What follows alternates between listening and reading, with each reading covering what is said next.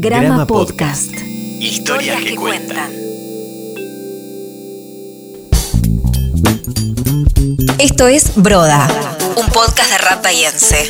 Segunda temporada. Sista. Fue la primera con la que hablé, por videollamada en contexto de aislamiento. Me contó algo de su biografía, de sus proyectos. En su línea de tiempo ubica a los 6 o 7 años como etapa inicial de improvisación. Me dijo, había problemas en casa, me ponía a improvisar, escribía, me hablaba a mí misma. En 2016 recuerda un cipher inolvidable en la Plaza Rivadavia. Era animarse o dejarlo pasar. Se animó.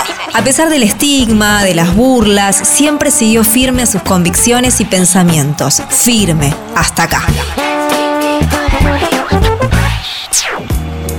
Bienvenida a este quinto episodio Cronopio con nosotros. ¿Cómo Hola, estamos? much- muy bien, muchas gracias por el espacio, así que nada, muy agradecida. Por favor, adelante. Bueno, viste que tenemos varios puffs acá, todos de distintos Sí. colores, distintos tamaños. Bueno, no sé cuál en cuál te querés sentar, en el que vos quieras te ubicás. Listo. ¿En ese de ahí? Sí. Perfecto. Bueno, yo me siento en este otro de acá. Genial, genial. Ahí está. Bueno, vos ponete cómoda porque esto es así. Sista, esta segunda temporada recorre las trayectorias de las mujeres en el rap de Bahía. La idea es charlar un poquito y en un momento, prepárate, por eso te digo que te pongas cómoda porque vas a tener que elegir un modo determinado para improvisar. Dale, joya, dale. ¿Estás sí, lista? sí, sí, estoy lista. Perfecto, ahí vamos.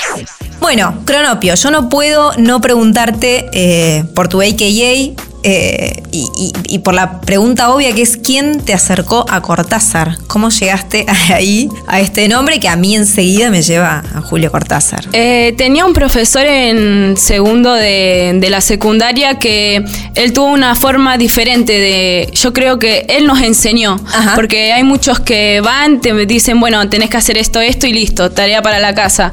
Pero él se tomaba el tiempo de enseñarnos, de mostrarnos y Julio Cortázar hablamos mucho en sus clases, eh, siempre mucha poesía, mu- así que nada. Ahí. Eh, ahí empecé a buscar, viste, a escuchar y lo que me gusta, antes que leerlo, me gusta escucharlo. Me encanta porque, no sé, es hermoso para mí escucharlo, así que nada. Coincido, así. coincido. Con un profesor de secundaria. Muy bien, mirá vos, qué importante. Coincido y me encanta también leerlo a Julio en, en voz alta, ¿no? Es otra cosa. Muy bien, ahí, ahí apareció Cronopio.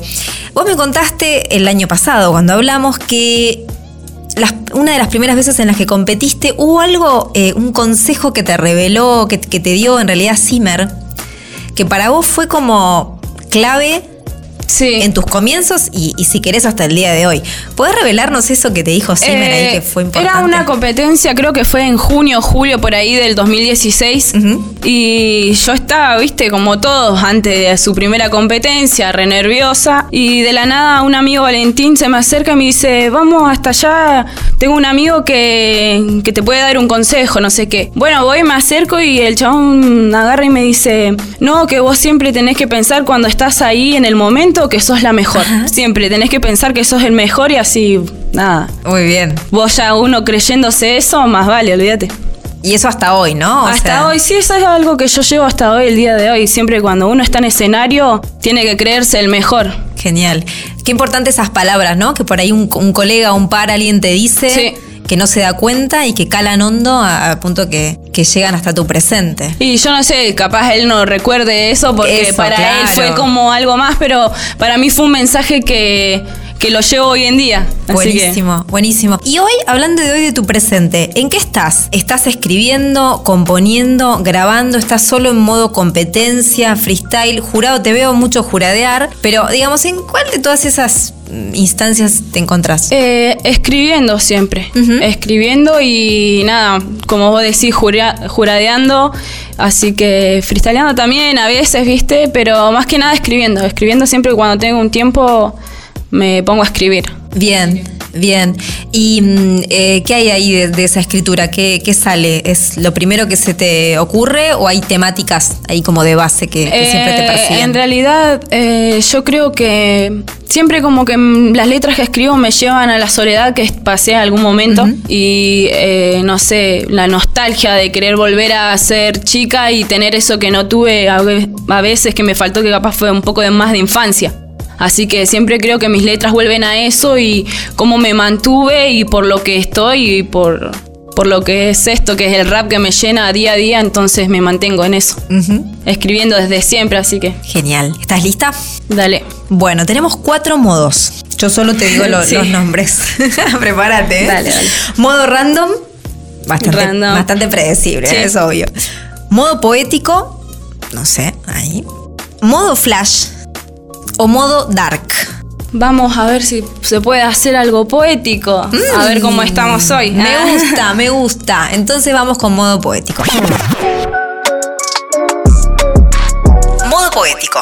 Estos sobres contienen poesías de autoras bahienses. Vas a elegir uno y le vas a poner todo tu flow.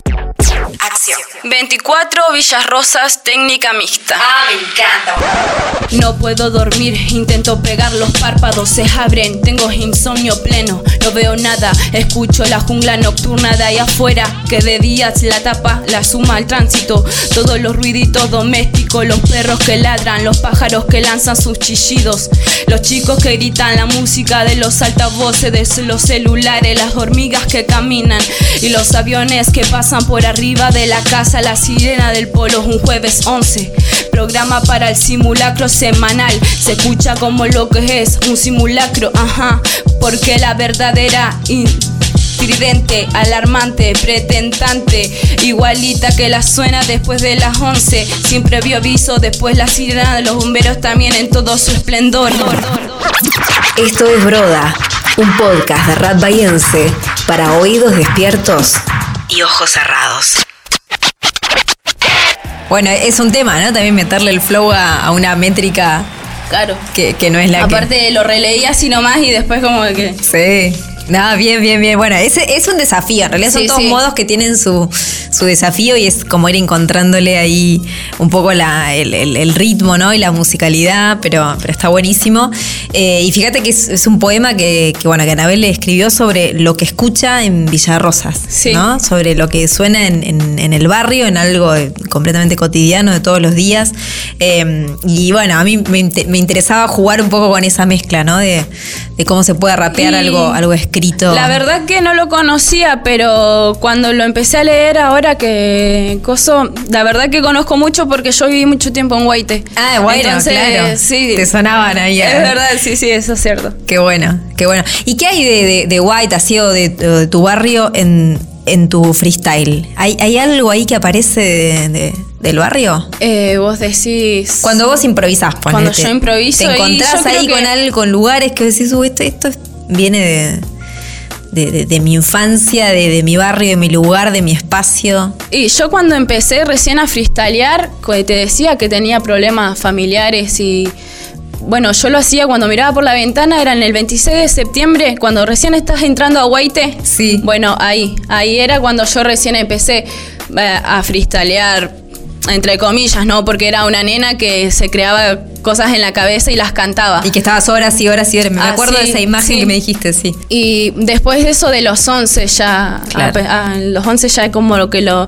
empecé llevando como para el rap, Claro. pero eso era por Avenida Dazo, también en Guaite, Sí, Avenida claro. Dazo, así que por ahí también. Bien, Por mi parte, eh, onda, arrancando sola, digamos que fue mi comienzo como en Guaite. Claro. Ah, sola, pero ese fue mi lugar. sí, sí, sí. Después ya barrios así no tengo porque anduve en- Por todos lados. por todos lados. sí. Claro. No, me, no me caracterizo de un solo barrio. Claro, no soy de aquí ni soy de allá, como dice la Claro. Bien, te vuelvo a tu rol de jurado. Sí. Imagino lo difícil que debe ser. Eh, te, te veo mucho, te veo eh, mucho en, en ese, en ese rol y siempre pienso esto, ¿no? ¿Qué, mm, ¿Qué es lo que estás escuchando y qué es lo que valorás? Tanto sea en un sentido positivo o negativo cuando moves los brazos para un lado o para el otro o das réplica o lo que sea, pero en ese, no sé, minuto, ¿no?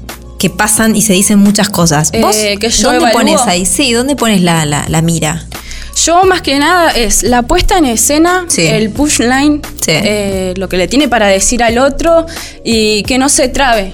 Onda, es algo a veces imposible, pero sino que con el otro, viste, comparándose quién se trabó, quién Sí. no, y cómo sigue, ¿entendés? La fluidez. Bien. Eso es lo que yo evalúo cuando estoy de jurado. Bien. A muchos les gustará, a muchos no, No, pero por eso, bueno, porque claro, habrá criterios que serán encontrados, yo, otros en común, claro. Bien. Pero bueno, nada. bien. Bien, yo bien. disfruto cada momento que, y cada espacio que me dan agradecida, así que más estar haciendo lo que me gusta, ¿viste? Obviamente. Claro. Bueno, y esto es Sista, ¿no? Que es eh, la segunda temporada de Broda, que es con, con mujeres del rap. Nosotros siempre decimos que no hay un rap femenino ni masculino, que el rap es rap y punto. Sí. Eso lo venimos charlando en todos los episodios. Pero eh, sí, la pregunta como innegable es respecto del, del rol de la mujer en el rap en Bahía. ¿Cómo ves la participación? ¿Sentís que todavía hay mucha estereotipación, que hay mucho cliché, que la cosa va cambiando?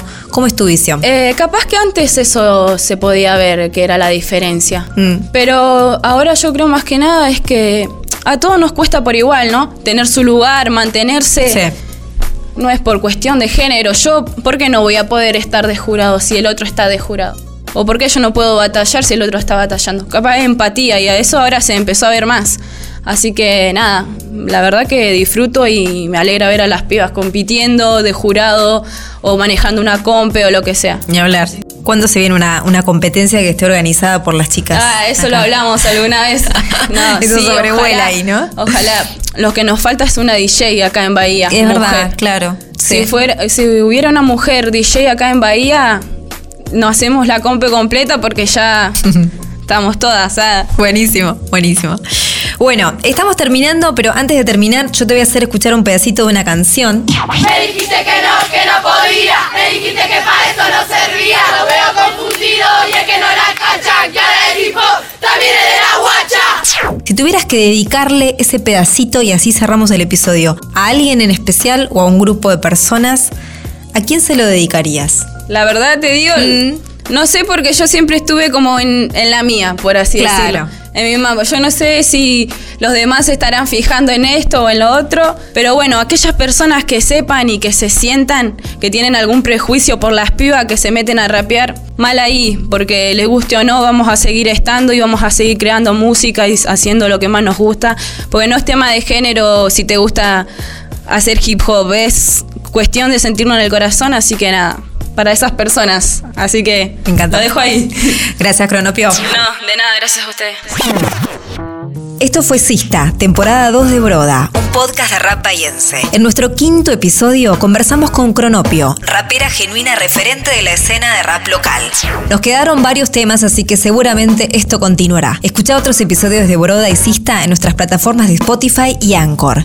Este proyecto de podcast fue seleccionado para la Bienal 2021 de dos museos, Bahía Blanca, y esta segunda temporada exclusiva con raperas mujeres se estrena en una de sus salas. Idea y guion Agustina Arias. Edición y mezcla Estefano Sotelo Berra. Fotografías Tute Sosa. Diseño gráfico Ornella Isepi. Esto es Broda, un podcast de rap bahiense para oídos despiertos y ojos cerrados.